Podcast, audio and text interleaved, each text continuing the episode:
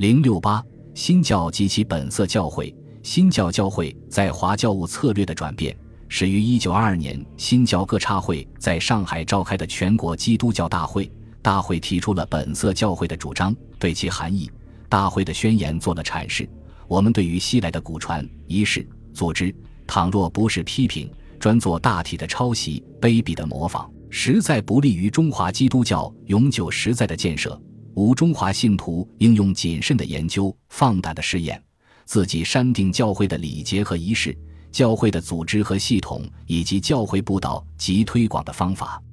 务求一切都能辅导现在的教会成为中国本色的教会。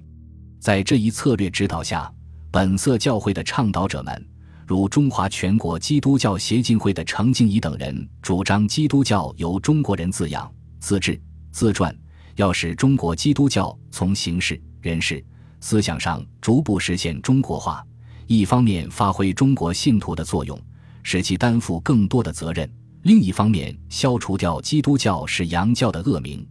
他们建议盖中国建筑式样的教堂，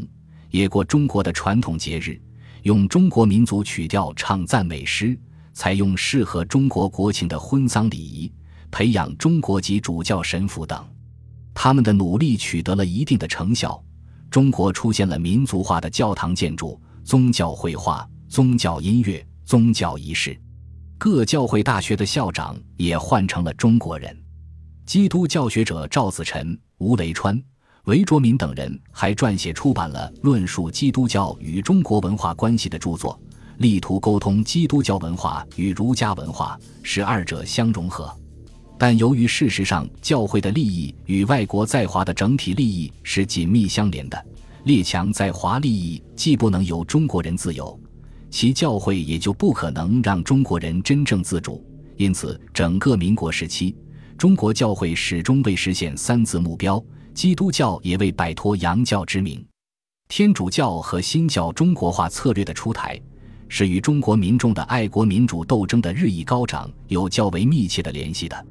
除了人们熟知的五四运动、五卅运动。非基督教同盟运动等对外国在华教会产生过巨大影响的爱国斗争外，基督教界中国教徒的斗争也起了一定的作用。